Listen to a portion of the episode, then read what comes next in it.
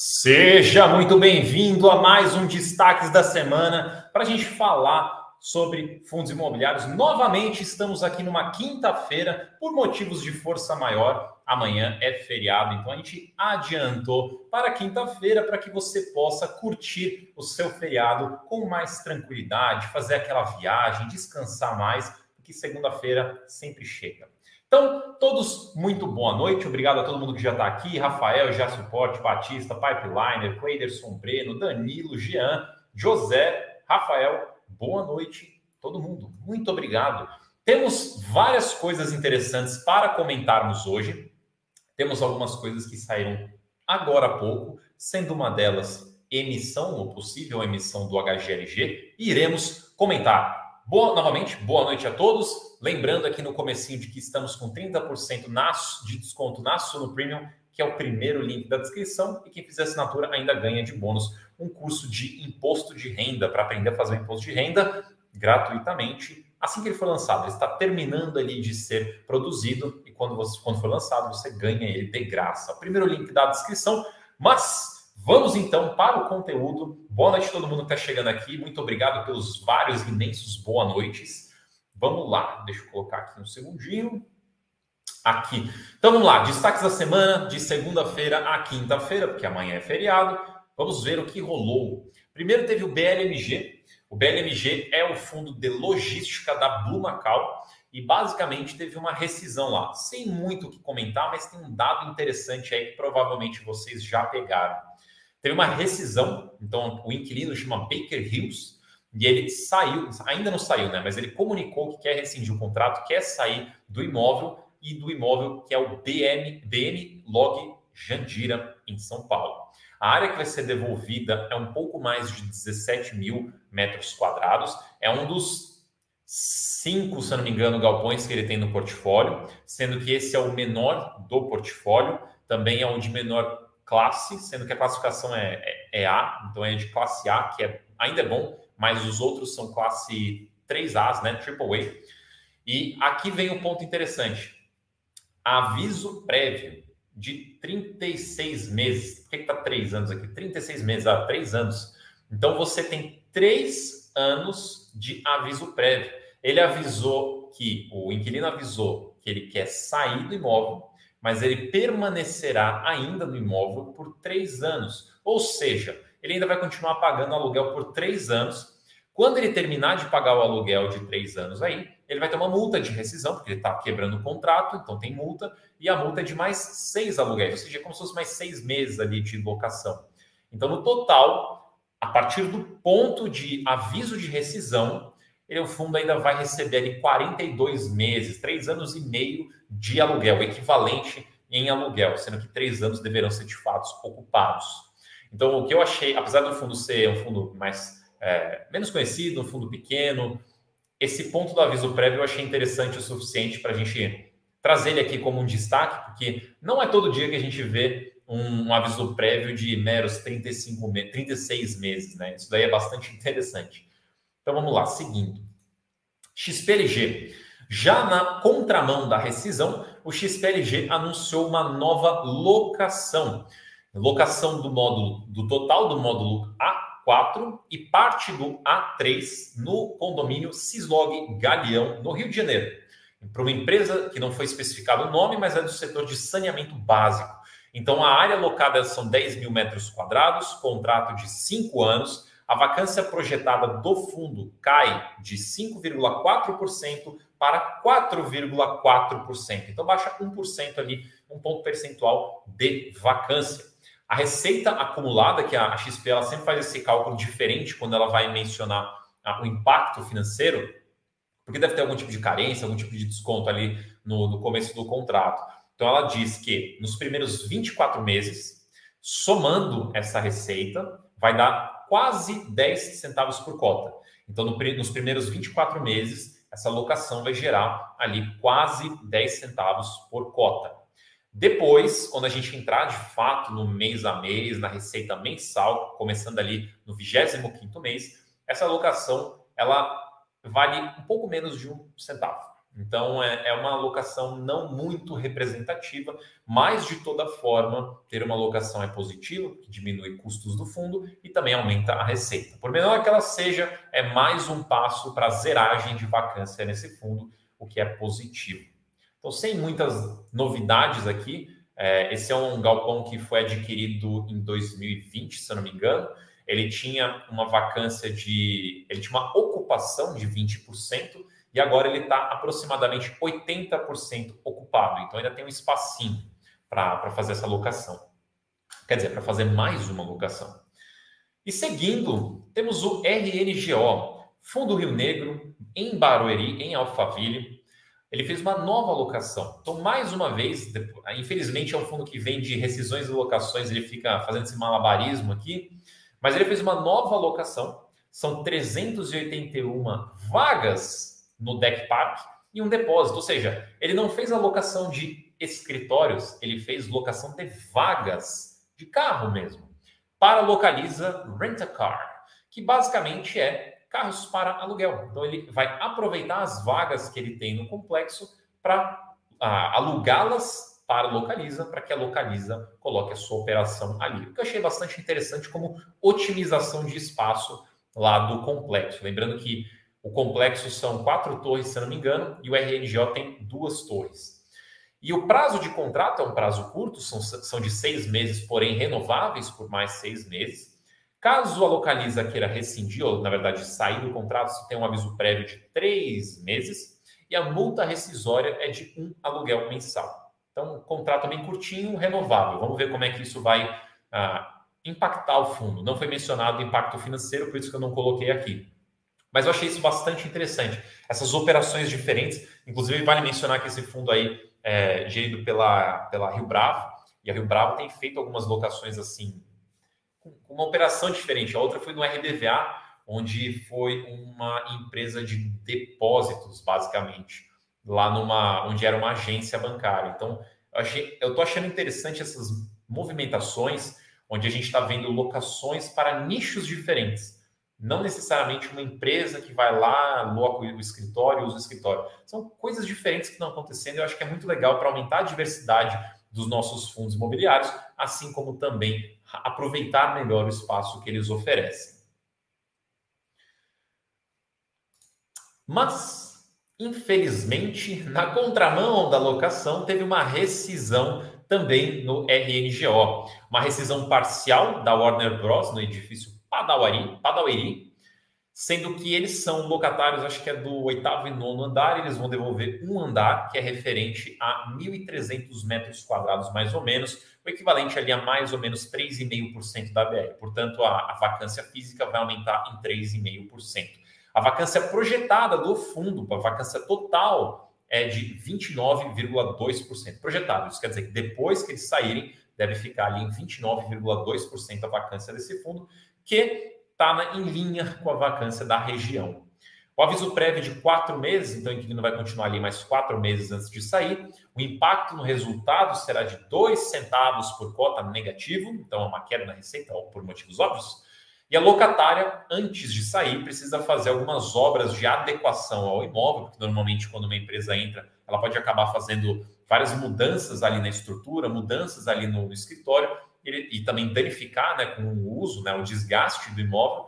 Então, a locatária, antes de sair, vai precisar realizar essas obras de adequação, vai ter que também pagar uma multa contratual, se não me engano, não foi mencionado quanto que é o valor dessa multa, e também vai ter que ressarcir os descontos que foram concedidos nesse período. Então, é, houve o desconto, mas como houve uma rescisão, uma quebra de contrato ali para a saída do inquilino, eles vão ter que ressarcir esses descontos que foram dados. Também não foi mencionado o impacto financeiro dessa multa e do ressarcimento, mas são coisas para acompanhar. Vamos passando para Betra. Teve alguém que falou do Betra aqui no chat? Aqui, ah, o Phineas Paper mencionou aqui no, no Betra. Vamos falar sobre ele. Deixa eu só dar uma olhada na pergunta aqui. Beleza. Vamos lá então, falar um pouquinho sobre o Betra. Betra é um fundo do BTG, fundo de terras agrícolas, e infelizmente ele aparece aqui no nosso destaque agora com uma notícia negativa. Ele teve que entrar com uma ação de execução de título extrajudicial. Entenda isso que como termos complicados para dizer que ele entrou na justiça para resolver um problema que aconteceu no, em um dos seus ativos. Então ele vai cobrar 1,8 milhão dos inquilinos da fazenda do Campo Verde, que é o valor que está inadimplente, ou seja, existem inquilinos ali usando a terra, mas não pagaram o valor, o aluguel basicamente do fundo. Então, o fundo entra na justiça para cobrar esse valor que está ah, pendente. Dito isso, eles também entraram na justiça, essa ação de execução. O que, que eles conseguiram já com uma decisão cautelar? Conseguiram arresto de bens, que basicamente é você conseguir os bens, né, ter os bens ali, como uma certa garantia, até que seja de fato resolvido algo na justiça. Então, é basicamente você ter a garantia ali de uma série de bens penhora de recursos financeiros, autorização para promover a averbação de certidões premonitórias, nada mais é do que uma prevenção, uma proteção para que não vendam essa terra.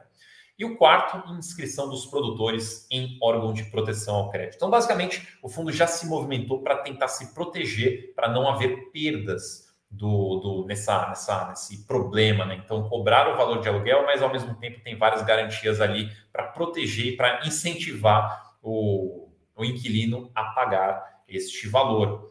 Porém, o fato relevante não acaba por aí. Ele também complementa dizendo que o fundo acabou tomando conhecimento, por conta desse problema, ele foi atrás, ele acabou tomando conhecimento de que a posse do imóvel não está sendo exercida por este inquilino, que é o inquilino do fundo, mas está sendo exercida por terceiros, por uma outra empresa ou se, com base no suposto instrumento de compromisso de compra e venda. Ou seja, é como se tivesse o inquilino vendido a terra para outro, esse outro está usando a terra, só que isso não teve uma aprovação, conhecimento do fundo até agora. Então, não só temos a inadimplência do valor, como temos esse, essa questão aí burocrática da terra. Por conta de tudo isso que eu falei, obviamente o fundo vai atrás de resolver, rescindir o contrato, retomar ali a posse da terra para resolver esses problemas. Isso, apesar de não ser igual, lembra aí o caso que a gente mencionou a, da outra fazenda que a gente falou, né? Teve também briga judicial, teve problemas.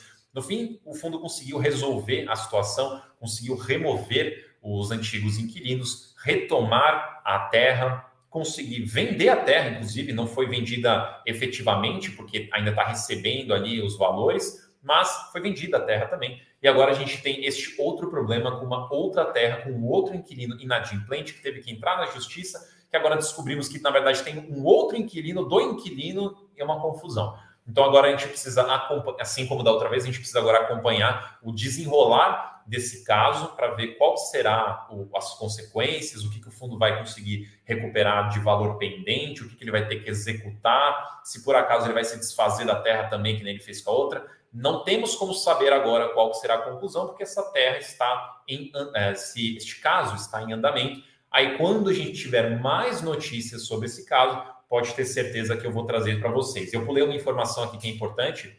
Essa fazenda, ela tem participação na receita do fundo de 26%. Então, é uma, é uma fazenda bastante representativa dentro do portfólio do fundo. É, o, ele anunciou, inclusive, rendimento hoje, eu acho, Deixa eu até conferir aqui. Ele anunciou, acho que foi hoje mesmo, e ele manteve o rendimento. Então não houve impacto neste último rendimento. Ah, não, teve sim, perdão. Ele, o rendimento teve uma queda de 10 centavos, então ele estava pagando 95 centavos, caiu para 85 centavos no anúncio que foi feito hoje. Então ele anunciou hoje já uma queda de 10 centavos. Então é importante a gente acompanhar agora. E tem o um pessoal falando aqui é, o Felipe Gabriel mencionou, né? Fiagro é fria e o Renato perguntou se o Betra é fia, Fiagro.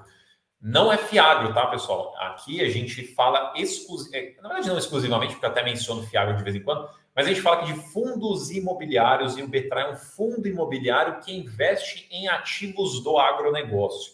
Mas ele não é um Fiagro. Fiagro tem ali suas características, são um investimento diferente dos fundos imobiliários, apesar de estarem ali na mesma, é, na mesma lei, eles ainda são diferentes. Por exemplo, eles não são obrigados a distribuir os 95% que os fundos imobiliários têm que distribuir. Então, eles têm algumas diferenças, tá? E Betra é um fundo imobiliário. Fiagro, outra coisa.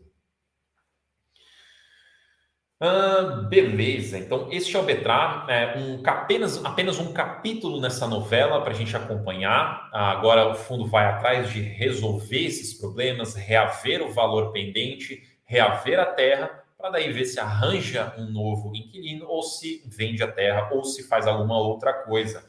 É uma representação grande da receita, essa fazenda, então vamos acompanhar, porque é um ativo importante para o fundo. É até um ponto interessante assim da gente sempre lembrar quando vocês forem é, investir em geral, não estou falando aqui só de fundo imobiliário, mas investir no geral, é sempre você, mas se aplica mais a fundo imobiliário, é vocês olharem também a diversificação de um portfólio. O Betra é um fundo que, infelizmente, ele nasceu um pouco antes dos problemas que a gente teve de pandemia, enfim, de economia e tudo mais.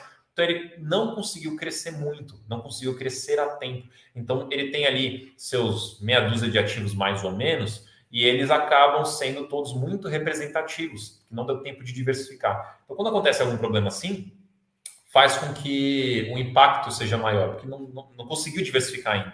Eu tenho certeza que esse fundo, se a gente não tivesse tido os problemas que a gente teve de pandemia e tudo mais, seria um fundo já de muito, um patrimônio muito relevante mas infelizmente o mercado não permitiu. E ainda não permite, né? A janela de emissões continua fechada. Mas é isso, vamos acompanhar aí os próximos capítulos. HGLG, notícia fresquinha que saiu agora há pouco. HGLG, mas na verdade eu imagino que, apesar de ser uma notícia fresquinha, imagino que já era esperada por todos vocês. Inclusive, eu já tinha comentado sobre isso não na live passada, acho que na outra, na retrasada. Então, a HGLG ele convocou uma assembleia que vai acontecer de forma presencial e não presencial. Você pode votar né, de ambas as formas para aprovar a nona emissão de cotas. Então, vamos ter uma emissão de cotas. O objetivo é para arrecadar recursos para concluir, para conseguir comprar os ativos do GTLG, que eu já falei também em uma live passada. É um outro fundo imobiliário ele é bem restrito, não é um fundo líquido que nem os outros fundos, que nem o HGLG. E o HGLG se propôs a comprar todos os ativos dele, que incluem quatro galpões, quatro galpões de alto nível, então é uma compra interessante. E os recursos captados dessa emissão serão utilizados para essa aquisição. A data final da Assembleia, né, então você tem até lá para poder votar, é dia 5 de maio, então temos aí duas semanas, duas semanas para vocês poderem votar, seja a favor, seja contra, seja ao caminho que você quiser, até se abster, vote. Vote até dia 5 de maio para você conseguir exercer o seu direito como cotista e votar para o caminho que você prefere. E daí, dia 5 de maio, ou talvez um pouquinho depois, a gente recebe a, o resultado dessa votação, se foi aprovado ou se não foi aprovado. O valor da emissão vai ser de R$ 152,50. Lembrando que não há o custo aí nesse valor, ainda tem os custos para serem inclusos, que deve ficar em até 2,10% do valor ali de, de emissão. Lembra, ênfase aqui no até, tá? Pode ser que seja menos. Montante para ser captado também até 1,5 bilhão de reais, então uma emissão bem grande, mas de novo é até, pode ser menos do que isso também e deve ter um lote adicional que vai aumentar esse valor, caso ele seja exercido. Então, é uma emissão de proporções bastante grandes. Não temos todos todas as informações ainda. Isso aqui é o que a gente extraiu lá do lá do, do, da proposta da administradora. Caso seja aprovada, aí a gente vai ter os documentos com todos os detalhes, todas as informações, tudo certinho para a gente poder avaliar essa emissão. Inclusive, a gente deve fazer um relatório dessa emissão para assinantes assim que ela for aprovada, se aprovada, e também tiver todos os detalhes dela. Mas essas são as informações aí que a gente tem hoje sobre essa assembleia. Então, se você é um cotista do HGLG, eu recomendo que você vá e vote. Lembrando aqui também que temos uma outra emissão que aí é falha minha, eu acabei esquecendo de colocar aqui na, na apresentação, então vou colocar meu rostinho aqui, enquanto eu falo. O TRXF também está chamando uma assembleia, e eu vou olhar aqui minha colinha, porque tem algumas informações também sobre essa emissão. Então, é a oitava emissão do TRXF, o montante a ser captado é de 65 milhões de reais, então é uma emissão pequena, perto do tamanho do fundo. O preço deve ser de R$ 102,05 por cota, então um pouquinho abaixo do valor de mercado. A preferência, 5,33%, então é uma emissão pequenininha. Data base, dia 25 de abril, então semana que vem. A preferência, né, o período de preferência vai desde o dia 28 de abril até 11 de maio, e depois as sobras, que vai ter o período de sobras, 16 de maio até 19 de maio. Então o TRXF também está fazendo uma emissão. Esses são dois dos pouquíssimos fundos que estão acima do valor patrimonial que conseguem fazer uma emissão, conseguem pelo menos chamar aí uma emissão. O TRXF pretende captar esses recursos para bancar o, os desenvolvimentos que ele está fazendo. Então, é, pouco tempo atrás, relativamente, teve uns fatos relevantes avisando que ele agora ele vai desenvolver alguns imóveis e isso exige alguns desembolsos e daí ele vai reunir recursos para honrar essas obrigações, tá? É, se por acaso ele captar mais do que o, o objetivo ali, ele vai direcionar também para isso. Então, esse é o objetivo, é uma emissão bem pequenininha, 5% só, não é algo tão relevante. Aí, voltando para os nossos slides aqui, temos o VBI. Então, aqui eu fiz um esqueminha. Então, vamos por partes aqui. A VBI, que é o título aqui da nossa live, ela é obviamente uma gestora de fundos imobiliários, também possui outros investimentos no seu catálogo só que o que eu acho interessante, e a gente já vem falando há bastante tempo, eu, o professor Baroni, nos relatórios e publicamente, é sobre a consolidação do mercado. A gente fala que tem muito fundo imobiliário, tem muita gestora, muita coisa pulverizada por aí, muito resquício também de fundos pequenininhos do passado, que tem imóveis bons, mas a estrutura do fundo ficou desatualizada. Então a VBI, ela é uma gestora que já tem vários fundos, então, tem o PVBI de escritório, LVBI de galpão, CVBI e AVBI, que são de recebíveis, de papel, sendo que o AVBI é setipado. Fundos de fundos também tem o RVBI, tem um de renda urbana, que é o EVBI, e tem alguns outros que ou não são listados, né? Tem dois que não são listados, que é o You Living e o outro é o. Esqueci o nome. É, não lembro. Tem mais um lá que eu não lembro o nome, mas de qualquer forma ele não é listado. E tem o GVBI, que está fazendo seu IPO, que seria um fundo imobiliário ali na área de infraestrutura. Ah, então, é uma gestora que tem um portfólio já bastante amplo, com os fundos que ela mesma criou. Só que a parte que é interessante um tempo e vem se solidificando ao longo das semanas é que ela vem agora assumindo a gestão de outros fundos. Vamos então para o nosso esqueminha, que eu fiz aqui um, um desenho. Vamos lá. Então, olhando para a tela, temos os fundos da VBI que foram criados por elas, por ela mesma, tá? Então são os fundos que são originalmente da VBI. Passado algum tempo, ela adicionou mais dois fundos ao seu catálogo, à sua gestão, que é o PATC 11 e o PATL 11, um fundo de escritório e um fundo de galpão, antigos fundos da Pátria Investimentos que passaram a gestão para a VBI. Depois, passado mais algum tempo, num passado bem recente, tivemos a adição de mais quatro fundos. Então, BLCA, BLMO, dois de escritórios, BLMC de crédito e BLMR, fundos de fundos. Os quatro fundos da Blue Macau, que teve uma reestruturação ali na gestora, e esses quatro fundos passaram a ser controlados ali pela VBI. Então, entrar no portfólio da VBI, inclusive ah, os comunicados que saíram essa semana sobre esses fundos é a mudança de nome do fundo, não a mudança de ticker. O ticker se mantém esses daí que estão na tela, mas o nome mudou para incluir o VBI no nome. Então, esses quatro fundos foram adicionados ao catálogo da gestora, ah, por também uma reestruturação da gestora. Né? Então, tanto o Pátria quanto o Blue Macau aí tiveram umas reestruturações e acabaram ah, passando a gestão para a VBI. Ah, o BLNG, que é um fundo que a gente comentou aqui já no começo da live, que também é da mesma gestora, esse continua lá, tá? Esse não passou para a VBI. E daí tivemos também essa semana a adição de mais um fundo ao portfólio da VBI, o TRNT, o Torre Norte, que era um fundo ali ah, da, eh, administrado pela BTG. A gestora é a Matchpoint, era a Matchpoint, se não me engano, a gestora ou consultora, e agora é da VBI. Então a VBI agora passa a ter sob sua gestão acho que são 16 fundos.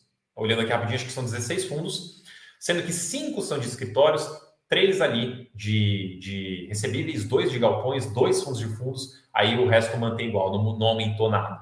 Então ela passa a ser uma gestora com bastante patrimônio sob gestão, vários fundos que inclusive têm ali estratégias similares. A gestora, pelo menos em relatório, ainda não comunicou especificamente sobre o caminho de cada um desses fundos, se eles serão todos tocados individualmente, se algum será incorporado, se será vendido, se será feita alguma outra coisa. Essa parte falta ainda a gente saber, estamos acompanhando aí os comunicados e as informações que a gestora vai publicando ao longo do tempo. Quando tivermos algum tipo de notícia, a gente traz para vocês. Mas eu achei interessante esse esqueminha, vou voltar aqui, para você ver o crescimento da gestora, né, como gestora. Ela tinha esses fundos, aumentou com os do Pátria, aumentou com os da Blue Macau e aumentou com agora da TRNT. Lembrando que a diferença entre os da Macau e da Pátria, o TRNT não foi uma reestruturação ali da, da gestora. Esse caso foi que cotistas que representavam 5% ou mais das cotas do fundo chamaram uma assembleia para substituir a gestão do fundo para a VBI e foi aprovado. Então, isso daí foi uma mudança por parte do, dos cotistas, tá? Então, agora, esse é o novo portfólio de fundos imobiliários da VBI e ela vem aí crescendo. Desculpa aqui meu celular. Na verdade, deixa eu ver aqui. Olha, chegou uma mensagem aqui que vocês vão gostar de saber. Ó, eu falei para vocês no começo da, da live que a gente está com 30% de desconto na Suno Premium. E o link está aqui embaixo, primeiro link da descrição. Suno Premium tem todos os conteúdos de fundos imobiliários, mais ações, mais um monte de coisa. E eu acabei de receber aqui a mensagem. Se vocês digitarem o cupom Premium 5 vocês conseguem, imagino eu, que mais 5% de desconto nesse valor. Então, Premium, né, o nome da assinatura Premium, 5, escrito mesmo, C-I-N-C-O, 5, você coloca lá e você consegue mais um descontinho. Então aproveita, o link está aqui embaixo na descrição e vocês ainda ganham o curso de imposto de renda que vai sair em breve. Vocês ganham assim que ele sair. E lembrando também aqui que vamos comentar sobre essas coisas em mais detalhes e análises de fato, muitas vezes até com recomendações, lá no Radar de Fundos Imobiliários para assinantes. Caso você já seja um assinante, confira o compilado na segunda-feira. Algumas coisas já saíram nas páginas individuais de cada um dos ativos que tiveram notícia. E se você não é assinante, aí eu faço convite para você se tornar um assinante e ter acesso ao radar de FIIs, como todos os outros conteúdos de fundos imobiliários e também de ações de renda fixa, de macroeconomia, aproveitando aqui os 30% mais o cupom de 5% que está aqui na descrição. Primeiro link na descrição. E agora vamos para algumas perguntas. Nosso menininho de Harvard aqui, o gênio prodígio. Vamos então responder algumas dúvidas. Vou olhar aqui no chat. Deixa eu ver aqui. Está rolando uma conversa em paralelo aqui, mas podem mandar suas dúvidas que eu vou respondendo, tá? Uhum. Oh, a conversa tá ah, aqui. Ó. O Thiago falou aqui. Embora a emissão teste deve seja pequena, é abaixo do VP. Até que ponto isso afeta o cotista? Então, por ser pequena, o, o, efeito vai ser mínimo, assim, não vai mudar, apesar de ser abaixo do valor patrimonial. Eu não fiz a matemática para saber o número na vírgula, mas o impacto é mínimo, não vai mudar praticamente nada na, na no valor patrimonial para você, cotista, não muda quase nada, porque a emissão é pequena. E o, a diferença também é muito pequena, porque a emissão está sendo a 100, é, 102, né, praticamente ali, e o VP do fundo está em 103. Então a diferença também é pequena. Agora, se a gente invertesse e tivesse uma diferença grande, uma emissão grande, aí seria muito danoso. Aí seria um grande problema e, na minha opinião, seria também aí alvo de muitas críticas. Nesse caso, como é uma emissão bem pequena e uma diferença bem pequena, então não vai fazer muita diferença. Eu imagino que não vai ter muita crítica do, do, das pessoas em geral. Não vejo o porquê teria. Vamos ver aqui. Mandem dúvidas, pessoal. Pode mandar no chat aí que eu já já resolvi a pauta aqui dos destaques da semana, mas eu posso responder algumas dúvidas aqui antes de eu liberar vocês para o feriado. Deixa eu dar uma olhada aqui. Estou subindo aqui um pouco no chat. Uh...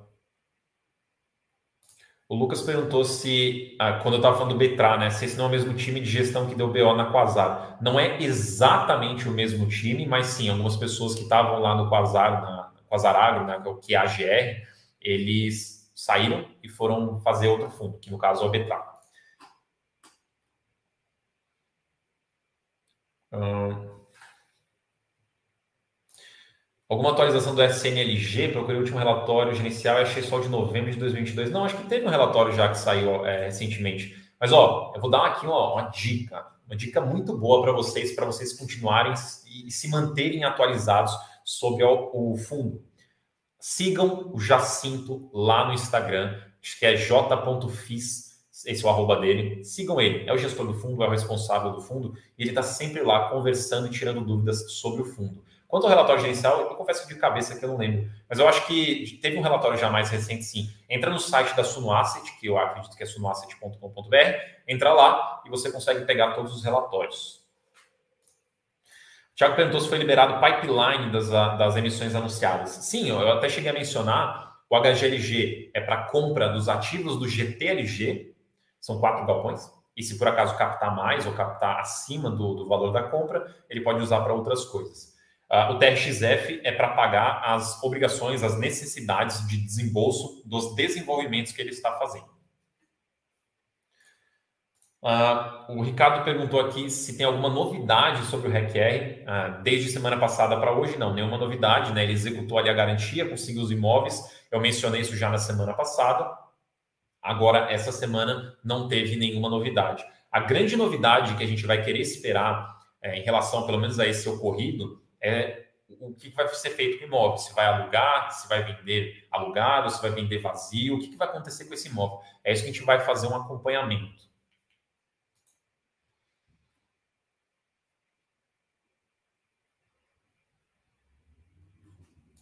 O Igor falou aqui, né? Quais os planos da Red para o HLog? Porque eles prendem toda a liquidez no fundo, poderia ter no HFOF. Então, é, o Galog, ele imagino que é um fundo que vai ser o fundo de logística chefe, carro-chefe da casa. Só que, por conta do cenário, os juros altos, a pandemia que a gente teve, uma série também de contratempos, uh, o fundo não conseguiu crescer mais. E fica muito difícil crescer agora. Então, acaba que travou o crescimento. E isso se aplica não só a Galog, se aplica a vários, diversos outros fundos. Eles meio que empacaram no crescimento porque a, a, o momento não permite. Não dá para você realizar uma emissão agora, porque muito provavelmente vai ser muito abaixo do valor patrimonial. São poucos os fundos que estão acima do valor patrimonial e conseguem chamar uma emissão. Veja, chamar uma emissão não garante sucesso da emissão. Então, eles podem até chamar a emissão, mas não garante que vai ser um sucesso. Então, a maioria dos fundos está no cenário pior do que isso. E o HLOG, infelizmente, é um deles. Eu imagino que, eventualmente, quando o mercado melhorar, novas emissões serão feitas com a Galog para trazer mais liquidez, para trazer mais diversificação e também para honrar algumas obrigações que ele tem, se eu não me engano. O Will Smith aqui, seja muito bem-vindo da gringa. Seria vantajoso para o cotista uma unificação de fundos do VBI? Olha, depende. Em termos de eficiência, seria, porque daí quando você junta tudo, você consegue reduzir, escalar, né, e reduzir preço, custos, desculpa, então você consegue ter uma eficiência maior. Só que a gente precisa tomar um certo cuidado, porque não necessariamente todos os fundos ali, eles se encaixam na mesma estratégia. Se eles não encaixam na mesma estratégia e você incorpora os dois, então você está desvirtuando o fundo, desvirtuando a proposta dele. Ou então tem o caminho de fazer isso e desvirtuar, e tem o caminho de não, vamos manter separados porque são estratégias diferentes. Então, como você viu lá, eu posso até voltar aqui, ó. Peraí, só um segundo que eu já volto aqui. Então, se olhar aqui, ó, são cinco fundos de escritórios.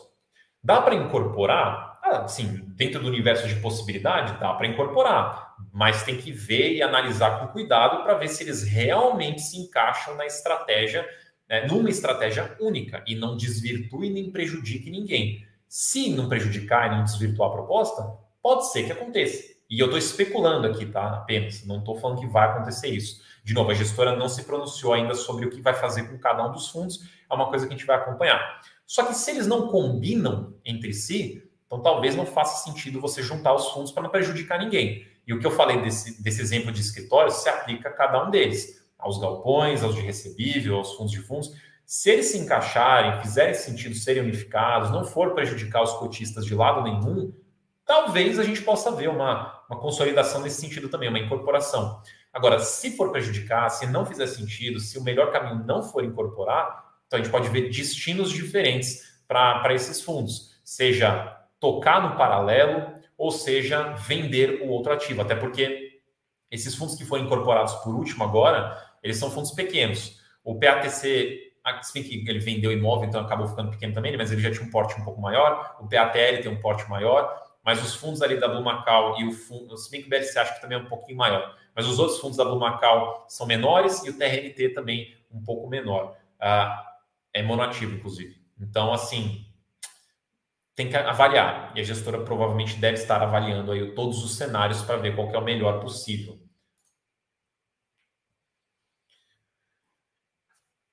Hum. Pergunta interessante aqui do Gustavo. Sobre os trabalhos para o gestor, gastos, etc. É melhor incorporar todos em um só ou manter separados? Em termos de eficiência, seria melhor juntar porque você junta tudo dentro de uma única estrutura, porque as mesmas pessoas podem fazer coisas, ah, pode fazer o mesmo trabalho né, para mais agora. Calma, deixa eu refrasear que ficou, ficou confuso. A mesma pessoa conseguirá se dedicar mais sem precisar se separar em vários veículos ou não precisar de várias pessoas para vários veículos, porque uma consegue tocar um aspecto ali do trabalho. Então, você consegue ter essa eficiência de focar em um único veículo, pelo menos para um único setor. Ah, gastos também, porque existem vários gastos que são fixos, não são gastos que escalam com tamanho. Ou seja, se o fundo cresce, o gasto não vai crescer. Existem vários gastos dessa forma. Portanto, quanto maior o fundo, menor o gasto fica proporcionalmente. Portanto, acaba sendo mais ou menos custoso para o fundo, para o cotista. O, e depende, agora preciso olhar um pouquinho o regulamento de cada um, tá? Esse eu, não, eu realmente não vou saber de cabeça aqui. Mas cada um desses fundos pode ter uma taxa diferente. Então, se consolidar, pode ser que a taxa consolidada seja menor também e reduza os custos individuais dos fundos. Pode ser também, aí precisa ver no, de novo no regulamento, que dependendo de uma marca de patrimônio, ah, já esteja em regulamento uma queda na, na taxa. Então, se era, por exemplo, 1%, pode ir para 0,9%. Porque na porcentagem, a gestora, realmente a taxa vai cair. Mas no valor nominal, ele é maior, porque você tem um patrimônio muito maior. Então, 1% de algo menor é diferente de 0,9% de algo maior. Então, esse pode ser maior do que o primeiro. Então, assim, nesse sentido, sim, seria melhor incorporar, tá? Mas, de novo, a gente precisa tomar cuidado sobre as estratégias. Hum, hum, hum. Deixa eu ver aqui.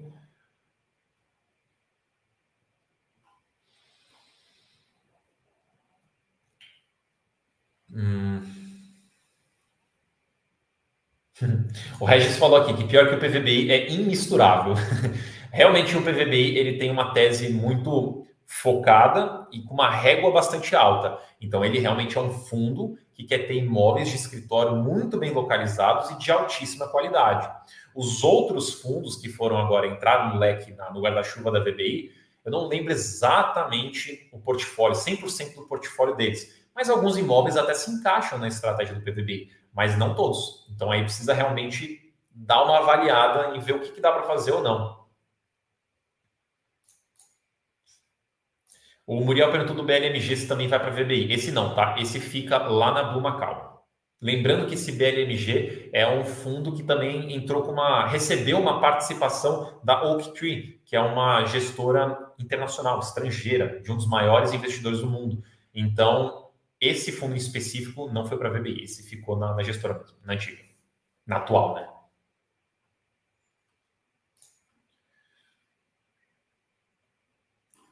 O Bruno tá falando se não vai rolar, se não vai rolar resposta para minha pergunta. Foi mal, Bruno, é que às vezes aqui a, o chat vai pulando e eu perco algumas perguntas, mas eu achei aqui a sua. E a pergunta é se FIIs e fiáveis, por serem produtos recentes no mercado, não acaba sendo um produto imprevisível demais por causa do risco de intervenção do governo ou mudança na legislação. Olha, os fundos imobiliários, eles não são produtos recentes, tá? Fundo imobiliário é bem antigo, na verdade. Se não me engano, primeiro começaram a ser moldadas as coisas tem uns 30 anos, se não me engano.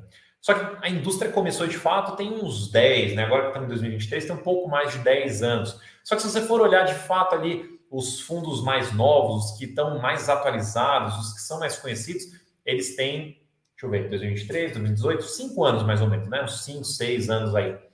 Ah, então, não é uma indústria recente, é uma indústria que já tem uma idade, porém, obviamente, ela teve um crescimento mais forte de 2018 para cá, mas isso não, não torna ela uma indústria nova. Ela ainda tem para crescer, mas ela já tem um pouco de idade. Os fiagros, por outro lado, de fato são uma indústria nova, tem ali seu um ano, dois anos. Então, eles são novos, todos os fiagros são novos, todos nasceram recentemente, é uma indústria pequena, é uma indústria crescente. Então, ela acaba sendo um pouco, não sei se imprevisível a palavra, mas acaba sendo um pouco mais sensível aí às dores do crescimento. Agora, intervenção do governo, mudança na legislação, isso daí independe de idade. Você veja, as ações, por exemplo, estão querendo tributar os dividendos. E quanto tempo de vida tem as ações, né? esse mercado de ações? Muito tempo. Ah, os fundos imobiliários, vira e mexe também, entra nesse vai tributar, não vai tributar, vai fazer, não vai fazer, também é uma coisa. Ele é mais novo que as ações? É, mas ele não é tão novo assim. O Fiagro nem se discute por enquanto sobre isso daí, mas potencialmente mais para frente pode acontecer. Eu não acho que tem a ver com idade, não, tá? É mais a questão de o governo sempre vai estar olhando para onde ele consegue arrecadar. Hoje, se ele tributar FIIs e FIAGROS, ele não vai arrecadar, assim, proporcionalmente nada. Então não compensa, ele vai acabar prejudicando duas grandes indústrias que injetam dinheiro na economia do país. Então não faz sentido, mas estarão, estarão sempre suscetíveis a esse tipo de coisa. O já, o já uh, suporte perguntou se o PATL não é gerido pela VBI. É sim, pô. Tá aqui, ó. Quer ver? Coloquei aqui. PATL, aqui, ó. Segunda coluna, segundo, segunda linha. Ele é sim. Ele era da Pátria, mas agora é da VBI. Hum. O News, Phineas Paper perguntou aqui, né? Marcão, o que, que achou da operação do GCFF e GCRI? Eu achei interessante para destravar o desafio do GCFF, aumentar o GCRI, diversificar seu risco, melhorar a liquidez. Inovador. É, isso é uma coisa que, dando alguns passos atrás aqui no raciocínio, é uma coisa interessante, né? Porque os fundos de fundos, pelo menos a estrutura antiga, né? Porque hoje, na minha opinião, hedge fund é o, é o novo caminho, assim, para esse, esse tipo de estratégia. Mas o fundo de fundo puro, ele tem um enorme problema. Que ele, quando o mercado sobe, ele sobe muito também. Maravilha. Paga bem, valoriza bem, é mil maravilhas. Só quando ele cai, ele cai muito mais e ele fica preso ali, ele não consegue sair da estratégia dele direito. Então, isso é um problema do, dos FOFs. O GCFF, ele nasceu ali também na pandemia, basicamente. Né? Eu não lembro exatamente a data específica, mas foi ali, mais ou menos. Então, ele acabou travando o seu crescimento também. E um FOF precisa crescer para conseguir realmente operar ali a estratégia dele. Só que o GCFF, assim como vários outros ativos, FOFs e não FOFs, acabaram se deparando com essa parede, não conseguiram mais desenvolver. E eu acho que as gestoras, em alguns casos, deveriam ter ali a humildade e entender o que, que vale mais para o cotista e liquidar seus fundos, ou liquidar, ou incorporar, ou fazer alguma outra movimentação para dar uma destravada para os seus cotistas. Porque muitas vezes o fundo travou de uma forma que ele não consegue entregar resultado, que ele não consegue sair do lugar e que só vai conseguir fazer alguma coisa, sabe lá Deus quando, quando o mercado melhorar. Então, se, por exemplo, o mercado melhorar de fato em 2025, ele vai ficar aí mais dois anos travado, não conseguindo fazer muita coisa. O que, na minha visão, é ruim. Então, em alguns casos, eu acho bacana. Ou incorpora, ou liquida, ou faz alguma outra coisa para destravar para o cotista. O valor, por exemplo. Nesse caso do GCFF, foi esse caso, né, de pô, bater uma parede ali, não conseguiu mais crescer, pandemia acabou ferrando com a estratégia de todo mundo. Mas o GCRI é um fundo que conseguiu crescer mais do que o GCFF, é um fundo que vem performando bem, tem uma liquidez maior que o GCFF, apesar da liquidez ser baixa, tem uma liquidez melhor que o GCFF e eles vão se dedicar mais na estratégia do GCRI. Então, eles foram basicamente ali incorporar o GCFF dentro do GCRI. O, o, o processo ali é um pouquinho diferente do, do, comum, do usual, mas basicamente é isso, está incorporando o GCFF no GCRI, essencialmente. Eu achei interessante. Se a gente olhar, acho que foi semana. Não sei se foi essa semana ou semana passada, o a MOR, que é uma outra gestora, está fazendo praticamente a mesma coisa. Ela tem três fundos ali, que é um deles é o MORC 11, que é o de crédito, e tem o MAVT, M-A-V-T, que também é um outro ali meio crédito, meio FOF, aquele meio híbrido assim. E esse aí, ele acabou ficando preso também numa estratégia, não conseguiu se desenvolver muito, mas o MOR que está performando bem, tem uma liquidez melhor, e a ideia que eles querem fazer também é incorporar o NAVT, ou NATV, NATV ou NAVT? É o NAVT, incorporar ele no MORC 11 para a mesma coisa, aumentar a liquidez, aumentar o fundo, melhorar, consolidar a estratégia. Eu acho bacana, porque isso destrava o valor de um fundo que empacou, que não conseguiu crescer antes que o mercado virasse para o negativo. Eu acho interessante. Claro, não quer dizer que todo cenário, todos esses casos são bons negócios, mas a movimentação, a intenção por trás dessa movimentação, eu acho bacana.